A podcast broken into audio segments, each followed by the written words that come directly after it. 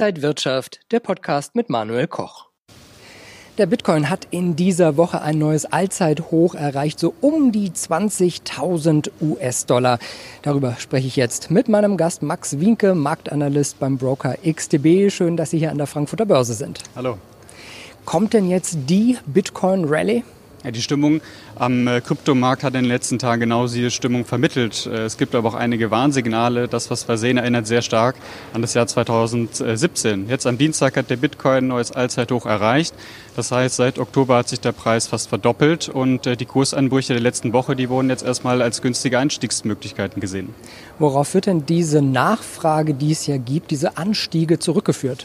Es gibt einen Mix aus verschiedenen Faktoren, die langfristig zu positiven Veränderungen führen könnten am Kryptomarkt. Und ähm, unter anderem gab es jetzt die Ankündigung von PayPal, dass äh, ja, der Zahlungsdienstleister den Bitcoin in, äh, ja, aufnehmen wird als Zahlungsmittel. Die Anleger suchen weiterhin nach alternativen Anlagen aufgrund der extrem lockeren Geldpolitik.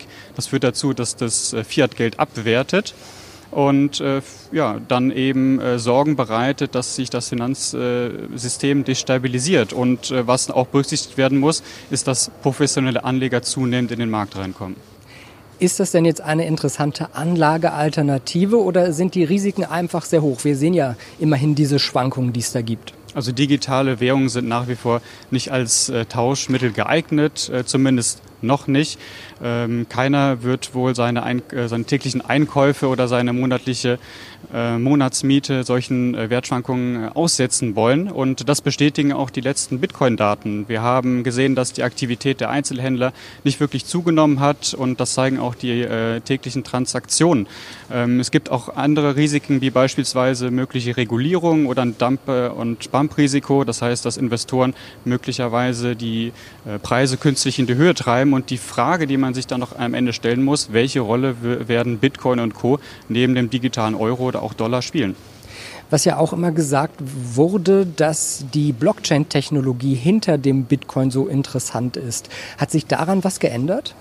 Die Blockchain-Technologie, auf die der Bitcoin basiert, äh, ist ganz klar ein Teil der Revolution des 21. Jahrhunderts und wird unser Leben auch äh, weiterhin äh, prägen. Ähm, dafür gibt es gute Gründe. Die Prozesse werden erleichtert und sicherer gestaltet. Das hat extreme Vorteile in einer globalisierten Welt. Und ähm, das betrifft aber nicht nur die Geldtransfers, sondern auch äh, die Verwaltung von Regierungen oder auch die Netzwerke von, ähm, von zwischen Unternehmen.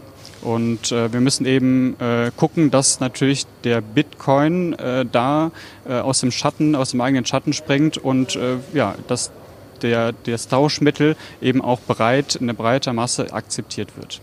Jetzt gibt es neben dem Bitcoin auch noch andere Coins und Währungen. Ähm, worauf sollten Anleger setzen? Ist der Bitcoin das die eine Währung, die sich durchgesetzt hat oder sind auch andere interessant? Also es gibt sehr starke Parallelen zu dem, was wir 2017 gesehen hatten. Der Bitcoin ist damals in die Höhe geschnellt.